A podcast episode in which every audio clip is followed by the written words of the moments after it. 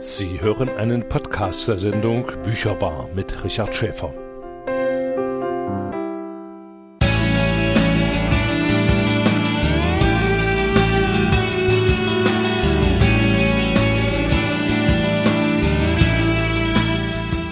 Bücherbar. Was Thüringen liest, hört und schreibt. Die Sendung für Literatur mit Richard Schäfer. Jeden dritten Sonntag im Monat ab 18 Uhr auf Radio Frei, dem Bürgerradio für Erfurt auf UKW 96,2 MHz.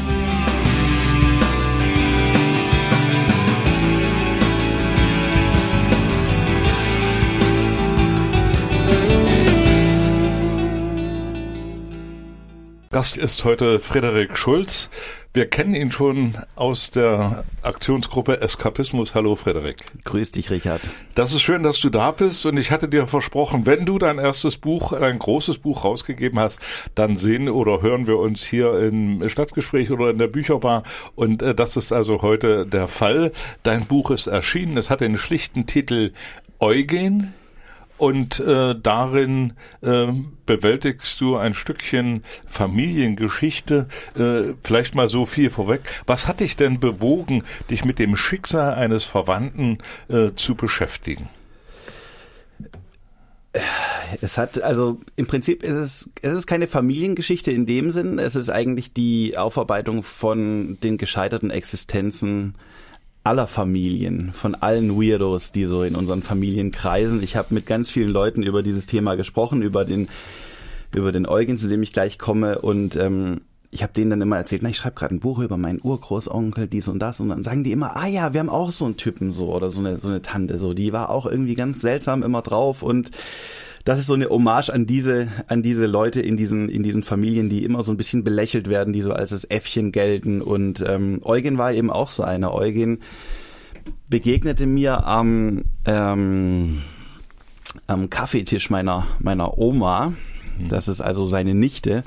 Und wir, wir gingen so einfach so, wir gingen einfach die Familie irgendwie mal wieder durch, machen wir gern, vor allem die alten Zeiten. Und dann kamen wir auf einen Typen, da meinte sie, ah ja, der Eugen, der Eugen. Und der Eugen, der muss wohl irgendwie ein bisschen ein kleiner Wirrkopf gewesen sein, hat sich nicht so recht abfinden wollen mit der, ja, mit dem Pro provinziellen Konservatismus des äh, württembergischen Kaiserreichs und hat sich irgendwann einen Anzug gekauft und ähm, hat beschlossen, er wird mal eine große Nummer, er will an die Oper oder ans Theater gehen und ähm, ja, und das war eigentlich so der eine Satz, den sie über ihn wusste. Der zweite Satz war dann, weil ich meinte dann, na, erzähl doch mal mehr über diesen Eugen. Und dann meinte sie, naja, so viel weiß sie gar nicht über den. Sie weiß nur, dass der, ähm, dass der mal einen groß angelegten systematischen Eierdiebstahl begangen hat im, im väterlichen Hühnerstall und über Wochen die Eier requiriert hat, um die für die Stimmbildung irgendwie zu, zu ergattern. Und aber der zweite Satz der dritte Satz war eben der, dass der einfach nachts irgendwann mal abgehauen ist nach Berlin, ins Berlin der 20er Jahre und Wochen später wurde der halbtot zurückgeschickt, weil der ein Lungenleiden hatte. Und das waren die einzigen Facts, die ich hatte. Und dann dachte ich, okay, und wie alt war der, als der starb? Und dann meinte sie, naja, vielleicht so 20 oder 21, 22. dann dachte ich, Wahnsinn. Ähm, das hätte ich auch sein können. und dann dachte ich, Eugen, du wolltest berühmt werden, du hast es nicht geschafft, ich gebe dir eine zweite Chance. So, das war erstmal so der Einstieg zu Eugen. Aber in der Familie selbst hat er keine große Rolle gespielt, außer die zwei, drei Sätze, die irgendjemand mal von ihm wusste und immer wieder weitergegeben hat. Genau, also Eugen hat keine große Rolle mehr gespielt. Er ist 1925 gestorben. Das heißt, ähm, diejenigen, die sich noch an ihn hätten erinnern können, sind auch schon wirklich seit 30, 40 Jahren tot. Mhm. Ähm, und ähm, also das war auch so, ich habe so ein bisschen das Gefühl, dass es so ein bisschen auch so eine verdrängte Person, so eine Persona non grata, so. Das war so der, der Dödel, der, der, der uns allen Trauer und Schmerz beschert hat, weil er irgendwie hoch hinaus wollte und ähm, ja, ich habe da auch schon eine gewisse Distanzierung feststellen können in meiner Familie. Mhm. Äh, das äh, sind natürlich Gestalten. Ich glaube, die, du hast recht, die gibt es in vielen Familien. Ich will nicht sagen in jeder. In deiner auch? In meiner auch, ja. äh, und einer heißt äh, sinnigerweise Eugen. Echt jetzt? Was war ja, mit dem? Der ist der ist dann äh, aufgrund seiner äh, Fähigkeiten, meine ich, äh, Hypnotisor geworden. Krass. Er hat also ist Mediziner geworden und hat also die Leute hypnotisch äh, beeinflusst und äh, meine Mutter erzählte von dem immer, dass er da eben zu Geburtstagsfeiern oder so hat er äh, da die Leute hypnotisiert. Ist also, ich kann mich nur an eine Sache erinnern, hat sie erzählt, äh, einer der Gäste musste also da irgendwann zum Bahnhof, der, um den Zug zu erreichen und äh, den hatte er auch irgendwie bearbeitet und hat gesagt, du kannst sitzen bleiben, du erreichst den Zug sowieso nicht. und der ist aber losgegangen und er hat den Zug tatsächlich nicht erreicht, da ist er also wiedergekommen und da hat er wieder gesagt, du kannst sitzen bleiben, auch den nächsten Zug wirst du nicht erreichen. Er ist wieder pünktlich losgegangen und er hat den Zug nie erreicht. Krass, ja. Und äh, bis er, bis er dann na, lass mich doch bitte den letzten Zug und da hat er irgendwie Klick gemacht und also äh, solche Typen hat es also, äh, dort äh, gegeben. Ja, er ist also recht äh, jung äh, gestorben. Mhm. Er muss aber den Ersten Weltkrieg irgendwie erlebt haben, denn 1906 geboren, ja, genau. da war er also äh, zehn Jahre, als der Krieg begann und äh, 1925, also quasi ist er mit dem Bauhaus gestorben. Ja, stimmt. Ähm, ich ich denke auch, dass Eugen ähm, ja, also du hast gerade eine historische Anspielung gemacht auf die Twenties und ich glaube auch, dass der so ein bisschen, ähm, man sagt ja immer, die 20er Jahre waren der Tanz auf dem Vulkan. Ja, ja. Und Eugen war schon auch der Vulkan. Und dass der irgendwie nicht lang hat bestehen können, war auch irgendwie klar. Wenn du das Buch liest, merkst du ja auch, das ist ein Typ mit einem unglaublichen Drive, der will viel erleben, der will schnell leben, der weiß, er hat nicht so viel Zeit auch irgendwie, weil er dieses Lungenleiden hat, dem hat eine Rippe gefehlt. Und ähm, so waren die 20er auch. Die Leute wussten auch, ähm, lang geht das hier nicht mehr gut. Ein äh, sehr schönes Bild, was mir dazu einfiel, was ich neulich äh, in einer, ich glaube, im Spiegel Geschichte gelesen, äh, gesehen habe. Äh, Otto Dix, die Großstadt. Mhm. Das spiegelt genau, wenn du da mal eine Chance hast, dir das anzugucken, dann wirst du sehen, da siehst du überall den Eugen. Cool, äh, ja. Das ist also äh, so ein zeitliches Bild, äh, das da über, über die Berliner Zeit gemalt äh, worden ist. Und ich habe als Musik auch herausgesucht die Berliner Luft. Ah, schön. ich denke mal, äh, das wird äh, ganz passend. Du hast jetzt diese zwei Sätze zum Anlass genommen, um Eugen eine zweite Chance zu geben, wie du gesagt hast. Genau. Äh, hast du äh, noch äh, Chancen gehabt, auf andere Quellen zurückzugreifen? Geburtsurkunde, hm. Sterbeurkunde oder irgendetwas? Ich habe einen Eintrag aus dem Standesamt seiner Heimatstadt, wo ich, wo ich das Geburtsdatum habe, aber nicht mal das Todesdatum, nur das Todesjahr. Und Eugen hat eine Nichte, die schon sehr, sehr alt ist, die in Illinois wohnt, in den USA. Und mein Vater hatte die dankbarerweise angeschrieben und gesagt, hast du vielleicht noch irgendwie Bilder von deinem Onkel, von Uncle Eugene? Und es gab dann wirklich noch drei Bilder, auf denen er drauf war. Eins, wo er ganz klein ist und eins, wo er so ja, so zwölf ist und Gitarre spielt und das andere sehen wir hier auf dem Cover, was ein bisschen verfremdet ist, wo er, wo er ähm, ins Fotostudio gegangen ist und sich mit seinem feinen Anzug hingesetzt hat. Und äh, die Tante hat das Buch bekommen? Das ist gerade auf dem Postweg in die USA, ja. Aha, da darf man ja gespannt sein, wie sie reagiert. Ne? Total. Spricht sie noch Deutsch oder? oder? Ja, sehr, ja. also sehr, also so, so, so, so ein schwäbisches Englisch. Weiß, die spricht ein bisschen so. so, aber ja, doch, also sie wird's, glaub, sie, ich hoffe, sie wird's verstehen. Das ist natürlich äh, eine interessante Sache. Äh, und äh, die anderen Geschichten, alles was äh, dann über Eugen informiert oder berichtet wird, hast du dir selber ausgedacht? Mm, ja, das ist ähm, alles äh, erstunken und erlogen, ja. Mhm. Äh, was heißt erstunken und erlogen? also mehr Fantasie. Also äh, es hätte genauso gut auch anders sein können. Aber es steht ja auch vorne drin nach einer wahren Begebenheit und das ist es definitiv. Also die, die Randfacts stimmen. Mhm. Den Podcast zur Sendung Bücherbar finden Sie unter www.gw-thüringen.de oder www.podcast.de. Eugen Schnepple aus Baden-Württemberg macht sich in den goldenen Zwanziger Jahren auf, um in Berlin sein Glück zu versuchen, um Bühnen, Herzen und Spelunken zu erobern. Seine Lebensgeschichte hat Frederik Schulz in seinem neuen Buch nachempfunden. Ähm, wie lange hast du gebraucht von der Idee des Buches bis zur Manuskriptfreigabe?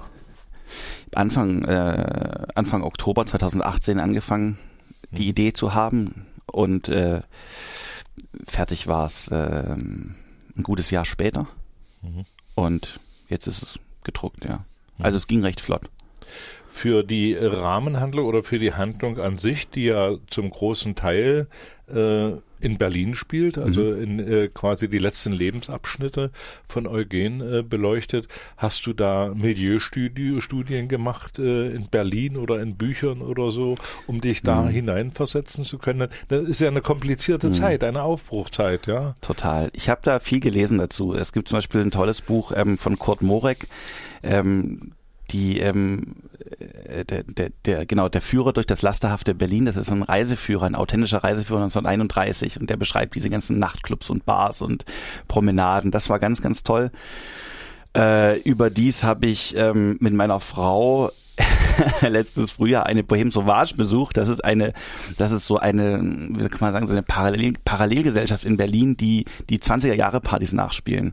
Komplett authentisch. Also du hast auch kein Handy, du hast auch irgendwie kein, kein Euro, du, du lebst eine ganze Nacht lang wie in diesen Twenties, musst dich auch so anziehen, du hörst die Musik und so. Und das war, das war irgendwie auch herrlich, so zur Hermeneutik für dieses Ganze. Und da habe ich schon auch viel gelesen, einfach auch in in ähm, historischen Sachbüchern und ähm, wenn man, wenn man so in Erich Kästners Fabian reinschaut, bekommt man auch so ein Gespür, solche, solche Sachen, war ein bisschen gemischt. Also ich meine nur, es ist ja wichtig, dass jetzt nicht von, den, von der Seite der Literaturkritik dir da unsachliche Sachen äh, vorgeworfen werden können. Nee, ich bin ja, ich bin ja hauptberuflich ähm, leider Historiker und bin deswegen auch penibel vorgegangen bei den Details. Ah. Gleichwohl ich auch wiederum sage, wenn da jetzt irgendwas nicht stimmt, dann sage ich, es ist auch künstlerische Freiheit ich wurde schon auf ähm, kleinere Facts angesprochen, die gar nicht sein könnten, dass irgendwelche, dass irgendwie der, der Geruch der Lebensmittelchemiefabrik in Heilbronn, der kann gar nicht in die Nachbarstadt rüberwehen und so. Wo ich sage, naja, ja, gut. das ist geschenkt.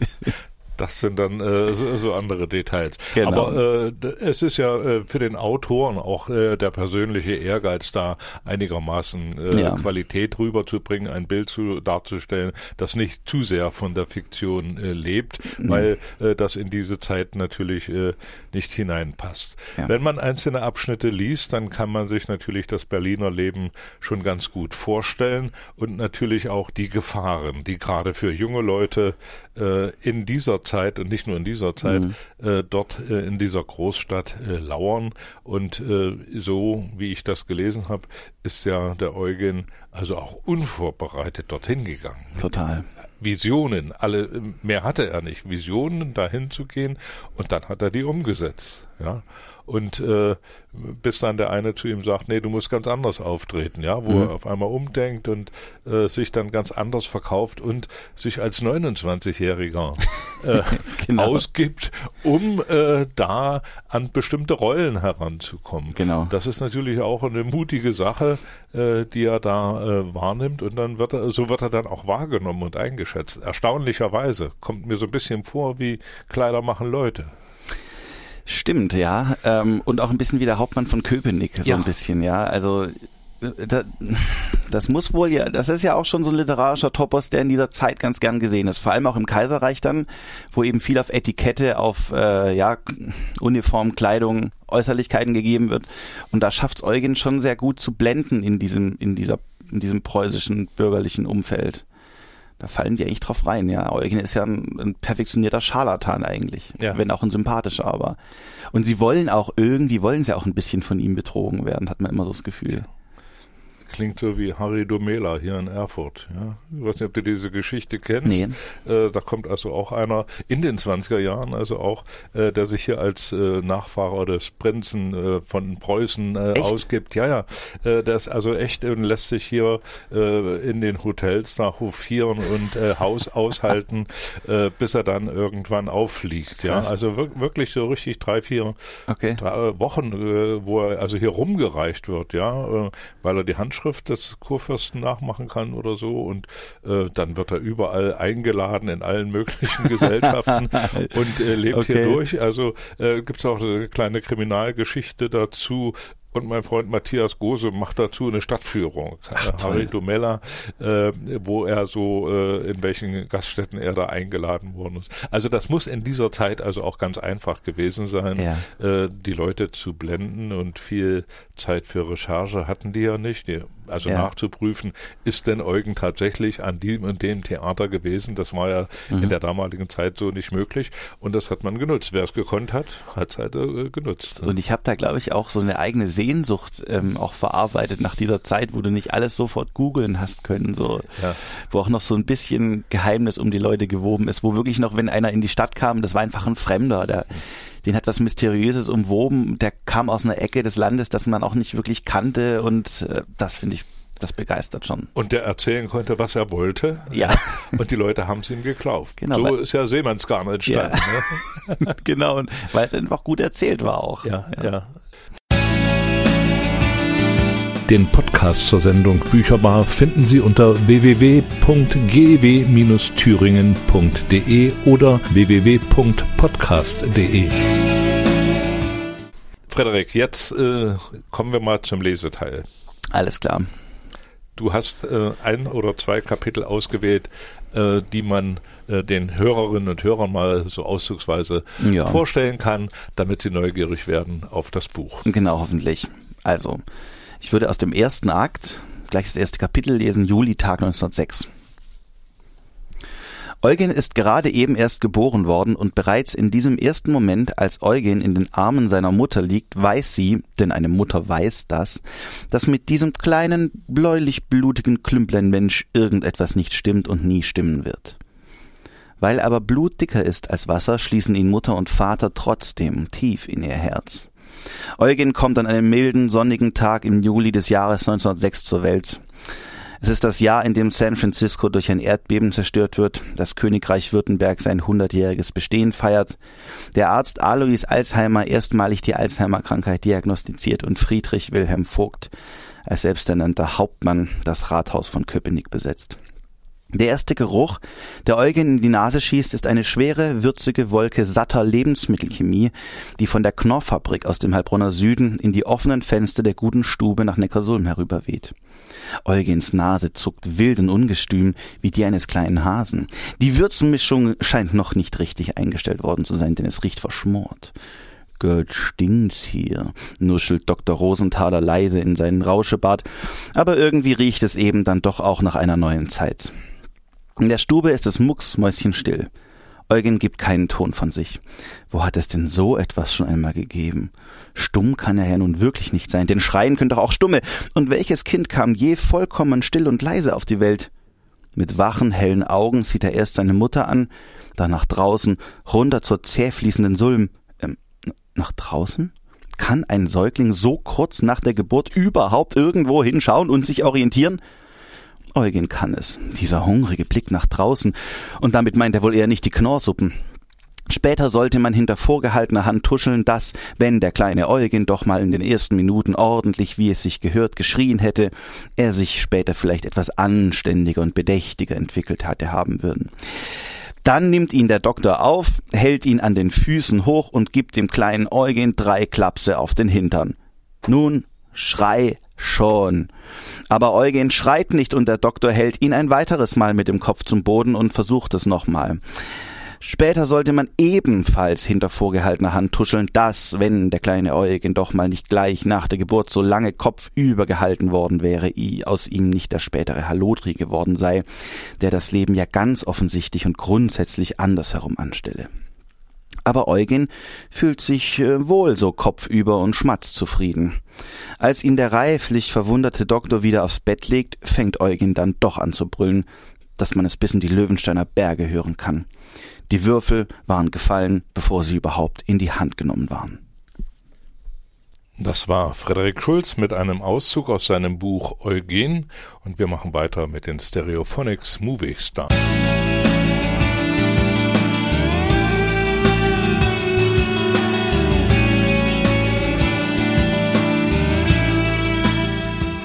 Bücherbar.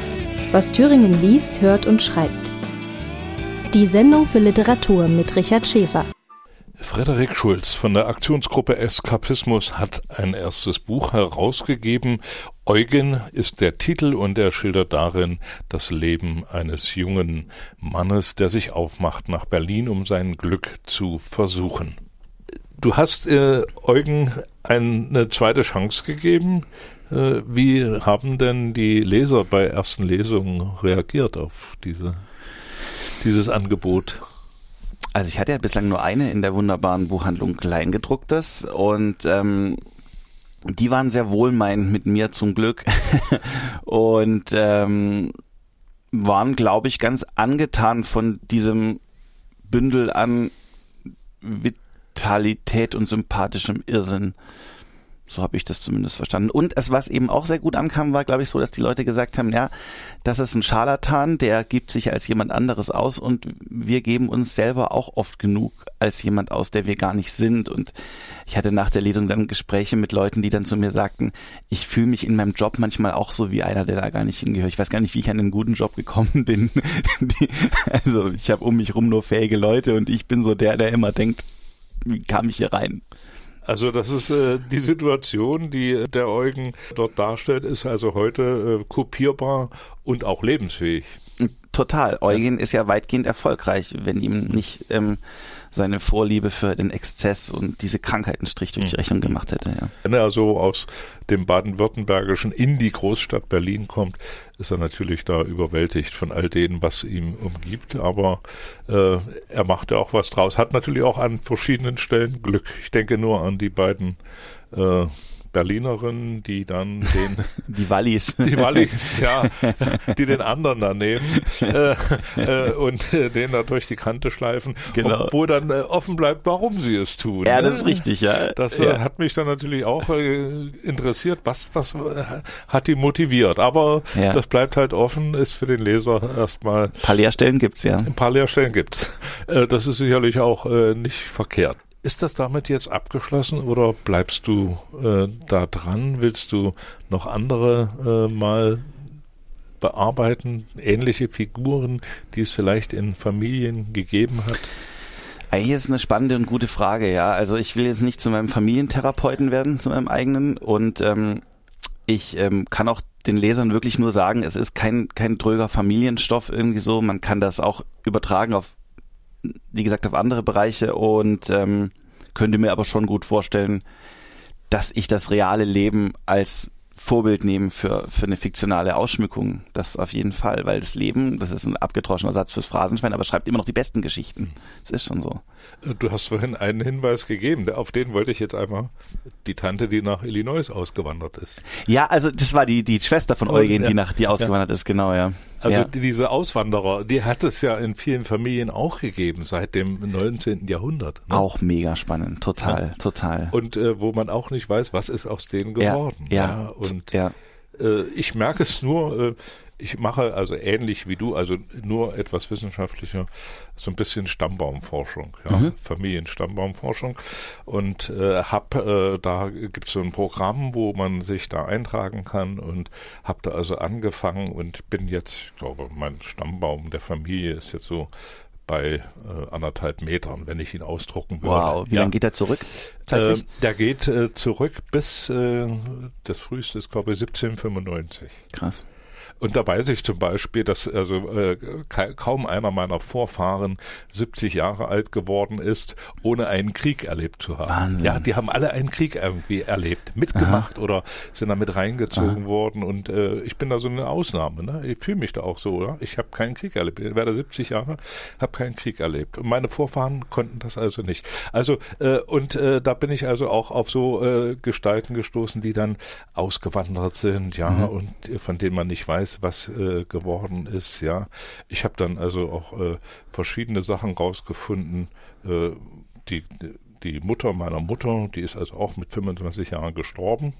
Okay. Ja, ähm, in Halle und äh, ja, keiner wusste warum und wieso. Und ich habe dann auch mal in, bin dann in, nach Halle ins Archiv und habe da geguckt und äh, auch also wenig gefunden. Ist irgendwo in, in einer Krankheit äh, gestorben. Aber da, da kommt man dann so auf so so so spannende Sachen ja äh, was so einzelne Familien äh, ja. erlebt haben. Aber worauf ich hinauf wollte ich habe den Stammbaum angefangen und jetzt kriege ich ganz viele Anfragen äh, immer die Leute, die ich da eingetragen habe und andere, die also auf der gleichen Plattform arbeiten, die kriegen dann eine Information. Hier hat einer zu dem Großvater eine Information und jetzt habe ich äh, hunderte von Informationen zu Krass. meinem Großvater, zum Urgroßvater, Eintragungen, Konkretisierungen, wo ich nicht wusste, wo ich äh, hingeschrieben habe, gestorben 1921 und dann meldet sich auf einmal eine Cousine, eine, was weiß ich, irgendwie eine Großcousine oder Urgroßcousine, die meldet sich und sagt, du, ich habe denselben Eintrag Wahnsinn. Äh, und der ist äh, an dem und dem Tag gestorben oder in dem und dem Ort. Und da, da kannst du wie ein Puzzle alles zusammen ist das, Ist das My Heritage? Ja, genau. Nein, da will ja. ich auch. Ja. ja, das ist großartig, gell? Also großartig ja, und ja. Äh, ja, dann habe ich auch, äh, das kann man ja ruhig sagen, äh, ich habe mir auch diesen, diesen äh, Gentest machen lassen. Ja, ich ja, auch, ja. Ja, und habe dann also festgestellt, ja, hm, von wegen reinrassig. Ja. Und was bist du? Ich bin ein Mix, also äh, 30 Prozent bin ich Nordeuropäer, also Ja. äh, da aufgeteilt in Schotte, Ui. äh, äh, Britannien und äh, glaube Schweden. Dann ein Teil ist äh, Osten hier, slawischer Ja, ja. Herkunft, ja. Also ein Mix äh, durcheinander und vielleicht äh, also 30 Prozent was germanisch ist. Das ist ja spannend. Ich bin zum Beispiel 20% Iberer. Wusste ich auch nicht. Und dann auch eine spannende Geschichte dazu. Meine Frau hat den Test auch gemacht und bei der kam raus, dass sie zu 3% As oder zu 5% askenasische Jüdin ist. Und hat die gesagt, naja, nee, also es kann eigentlich nicht sein. So, sie haben doch keine, wusste nicht, dass sie Jüdin in, in ihrer Familie hatten. Und dann ist sie zu ihrer zu ihrer Familie hin, zu ihrer Oma, hat gesagt, Oma, also ich habe da so einen Gentest gemacht, ich soll irgendwie zu 5% Jüdin sein, das kann doch nicht sein, oder? Und sagt die, ach ja, doch, doch, doch. Das ist die Ur-Urgroßmutter gewesen. Und so kamen wir dann auch auf so eine auf so eine mystische Ur-Ur irgendwas Großmutter, die halt ähm, in den 20ern, 30ern konvertiert sein muss und die dann während des Krieges und während des Dritten Reichs versteckt wurde in einem kleinen Dorf bei Eisenach und ähm, das ist halt auch so ein Weg, den den du über diese Stammbaumforschung gefunden hast, der sonst totgeschwiegen worden wäre aus verschiedensten Gründen, ja. Das ist wahnsinnig faszinierend. Ja, und äh, wenn man sich da hineinbegibt, man muss da nichts mehr anderes machen. Ne? Wenn man Nee. da nicht ab und zu mal äh, Stopp sagt, dann Ja. kommt man vom Hundertsten ins Tausende und es ist wahnsinnig spannend. Also muss ich ehrlich sagen. Ja. Also, also was auch da in äh, den einzelnen Familien so abläuft. Und ich habe auch mit anderen gesprochen, die gesagt haben, so viele uneheliche Kinder und Scheidungen, was es da früher gegeben hat, ja, Äh, das hält man heute gar nicht mehr für möglich. Ne? Ja. Das war da gang und gäbe und das war ja alles auch äh, sozial nicht so ganz einfach zu verkraften. Ne? Ja. Aber äh, wie gesagt, spannende Geschichte.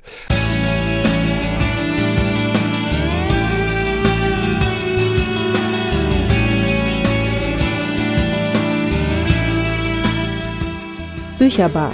Was Thüringen liest, hört und schreibt. Die Sendung für Literatur mit Richard Schäfer.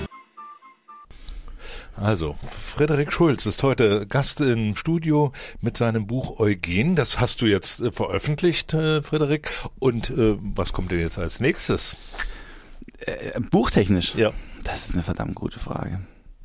Also, das kann ich dir echt nicht sagen. Ich weiß es nicht. Aber ich habe Lust, was zu machen und ich will auch jetzt wieder produktiv werden. Es ist ja das Schlimmste auf der ganzen Welt ist ja das, wenn du als Autor dein, dein, dein Buch fertig hast, die Textdatei fertig hast und dann fällst du in ein Loch irgendwie so. Dann, also ich persönlich, ich mochte das Buch dann auch nicht mehr für einige Monate, als es dann weggelegt war. Und dann ja, dann gibt es diese kreative Lehre und mittlerweile fühlt die sich. Und wenn du mir jetzt gerade wieder von irgendwelchen Verwandten erzählst, die irgendwie ausgewandert sind oder sonst was, oder von, von dem, von irgendeinem hypnotischen Onkel, da, klar, da kitzelt's mich schon wieder. Da mal nachzuhören, man muss ja nicht immer in der eigenen Familie schauen. Nee, um Es Gottes ja Willen. Auch äh, in, in vielen Orten gibt es ja solche äh, Typen und äh, denke Kaspar Hauser, ja. Absolut. Ja, also äh, da äh, siehst du eine Aufgabe für dich da noch Total. mal Oder Richard, als wir neulich, also du hast ja mal diese schöne Führung da gemacht durch die Krempfer Vorstadt. Ja.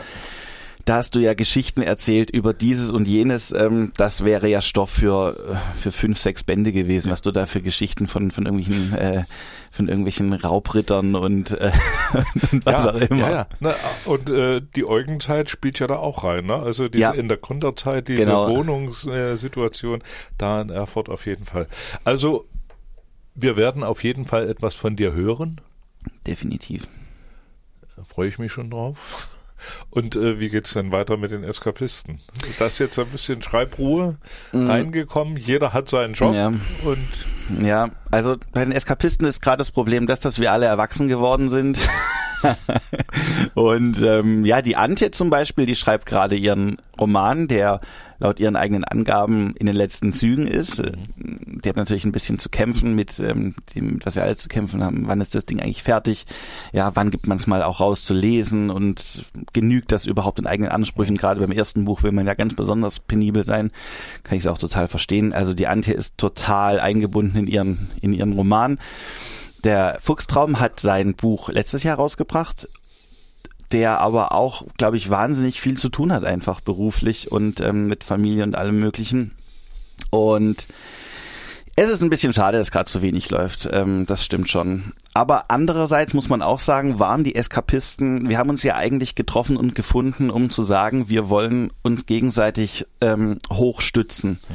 dass wir irgendwie in dieser, in diesem Dschungel des Literaturbetriebs irgendwie Fuß fassen können. Und ich glaube, das ist eigentlich für uns drei gelungen. Jetzt müssen wir gucken, dass wir wieder Projekte zu dritt finden und ähm, ich glaube, da bietet der Sommer auch viele Möglichkeiten. Da wäre zum Beispiel die Idee, ich will euch nicht auf falsche Fährten bringen, aber vielleicht noch andere junge Leute mit heranzuziehen, denen es ähnlich gegangen ist äh, wie als äh, in eurer mhm. äh, Eskapisten-Urzeit. Also ich kenne sehr viele, die da schreiben, ja, äh, mitunter allein im stillen Kämmerlein, was mhm. ja so äh, der äh, Ursprung äh, eigentlich auch ist, und die dann auch Kontakte suchen, dass man ja. vielleicht da so als Workshop anbietet mhm. oder irgendwie. Ja. Ich denke, da gibt es eine mhm. ganze Menge junge Leute, die sich im Schreiben probieren. So ein Forum wäre ganz gut. Ich hatte ja. mal mit den mit den Texthäkchen, die du ja auch ja. gut kennst, hatten wir mal überlegt, ob wir so einen Autorenstammtisch vielleicht mal einrichten. Ich meine, es gibt hier natürlich auch Autorenstammtische in Erfurt auf jeden Fall, aber du musst auch ein bisschen dein eigenes Ding machen. So, du musst die Leute finden, die zu dir passen. Das passen nicht alle zu dir und ich glaube, mit den Texthäkchen könnte das auch gut funktionieren. Ähm, die haben ja auch einen ganz ähnlichen Drive und die haben ja auch eine ähnliche Konstellation. Das ja. sind drei, drei junge, talentierte Frauen, die sich zusammengefunden haben, um einfach auch nicht so einsam zu sein beim Schreiben. Das war beim Eugen schon auch teilweise lästig. Dieses hockst immer nur zu Hause rum. Gut, ich habe das dann immer nachts gemacht, dann da war ich eher allein gewesen. Aber ähm, ja. Die Texthäkchen sind also auch auf dem gleichen Level, ne? Die schreiben ja. jetzt jeder ihr Buch und kommen mhm. also wahrscheinlich auf der gleichen Ebene oder auf einer ähnlichen Ebene an, ja. äh, wie ihr gerade seid. Also von der Seite her Stimmt. bietet sich das vielleicht an, mhm. äh, dass da nochmal eine Zusammenarbeit, du musst ja nicht regelmäßig sein, erstmal spontan oder äh, mal abzustecken, welche Claims tun sich da auf, wo gibt es Möglichkeiten, wie kann man die äh, verarbeiten. Also ich äh, persönlich würde würde mich sehr freuen, wenn ihr äh, da zusammenfindet und wenn ihr noch mehr junge Leute da mhm. anziehen könntet. Weil das äh, ist so eine Sache, äh, die so selbstständig entsteht, die nicht mhm. so von oben organisiert Total, man so. muss es echt selber machen, ja. Def definitiv. Also ich habe auch noch nie was gehalten von dieser, von diesen Leuten in der Kulturszene, die, die immer so sagen, ja, wir brauchen hier Fördergelder, wir brauchen dies und das, die Anleitung, nee, brauchen wir nicht. Gerade wir Autoren haben, wir können uns ähm, im Park mit einem Bier oder mit einem Kaffee treffen und dann haben wir wir unseren, unseren, unseren Sitzungsraum und können loslegen. Also wir brauchen auch nicht viel zum Glück im, zum Glück im Gegensatz zu anderen. Da gibt es also erstens viele Chancen, zweitens äh, habt ihr alle schon Erfahrungen auf diesem Gebiet gemacht und äh, drittens gibt es bestimmt viele junge Leute, die einfach nur darauf warten, an die Hand genommen zu werden, ohne ihnen da reinzureden, aber einfach äh, ihnen da eine Plattform zu geben, mit jungen Leuten, mit Gleichaltrigen über literarische Themen, über Darstellungsformen etc. Äh, zu diskutieren, aber auch um die Probleme, äh, die sie bewegen, äh, Total. Literarisch äh, umzusetzen. Ne? Total. Und ich kann auch nur jedem Nachwuchsschreibenden empfehlen, lasst euch auch ein bisschen an die Hand nehmen von Leuten, die es ja. gut mit euch meinen. Also ähm, das ist ein unglaublich solipsistischer Job, den man da hat irgendwie. Und da tut es gut, Leute zu haben, die einen fragen, wie es einem dabei geht, wo die Probleme liegen und die, ja, die auch vielleicht mit einem Verbindlichkeiten festzurren, dass man sagen kann, hey, in drei Wochen, da reden wir mal über das Kapitel oder ja. wann hast du es denn mal fertig? Ja. Das ist schon wichtig. Weil es, weißt du, es ist für uns alle ja irgendwie so ein Nebending irgendwie so. Ob das jetzt fertig wird oder nicht, da kräht kein Hahn nach. Richtig. per se erstmal. Da ist keine sozialversicherungspflichtige bla bla bla Sache dahinter irgendwie. Deswegen muss man sich schon gegenseitig motivieren und stützen. Und wäre auch toll, wenn man aus Erfurt ähm, kleines, schönes, subkulturelles, literarisches Zentrum für, für Thüringen machen kann. Mhm. Total. Ich meine, ich guck mal nach Weimar rüber. In Weimar wird seit irgendwie 10.000 Jahren nur zitiert, zitiert, zitiert. Und ja, da wird auch viel gemacht, ich weiß, aber aber nichts, nichts gegen Weimar. Nein, ich habe nichts gegen Weimar, aber aber aber die können sich auf Goethe und Schiller und Herder aus, äh, ausruhen und wir in Erfurt, wir haben sowas zum Beispiel jetzt weniger. Wir können aus dieser, ähm, ich finde schon, dass Erfurt äh, da ein Potenzial hat, ähm, selber was zu machen. Auf jeden Fall. Und ich meine, man könnte der Idee des Landes der Dichter und Denker äh, in verschiedenen Generationen da auch literarisch einen neuen Stempel aufdrücken. Eine neue Sichtweise hineinbringen, äh, neue Zusammenarbeitsformen finden. Da gibt es jede Menge Chancen. Und die solltet ihr einfach nutzen. Das ist die Aufgabe, die historische Aufgabe ja. der Eskapisten. Und, und vielleicht generell in Deutschland wieder mal ein bisschen mehr dichten und ein bisschen ja. mehr denken. Ja. Das wäre vielleicht auch gar nicht schlecht. Das wäre auch gar nicht schlecht für die ganze Entwicklung. Frederik, ich danke dir, dass du da warst. Ich Vielen danke, Dank dass ich da sein durfte. Für deine Einblicke in das Buch und in die äh, Geschichte ihres oder seines Entstehens. Äh, Finde ich ganz toll, dass du es gemacht hast. Alles Gute für dich. Danke, Richard. Ciao. Ciao.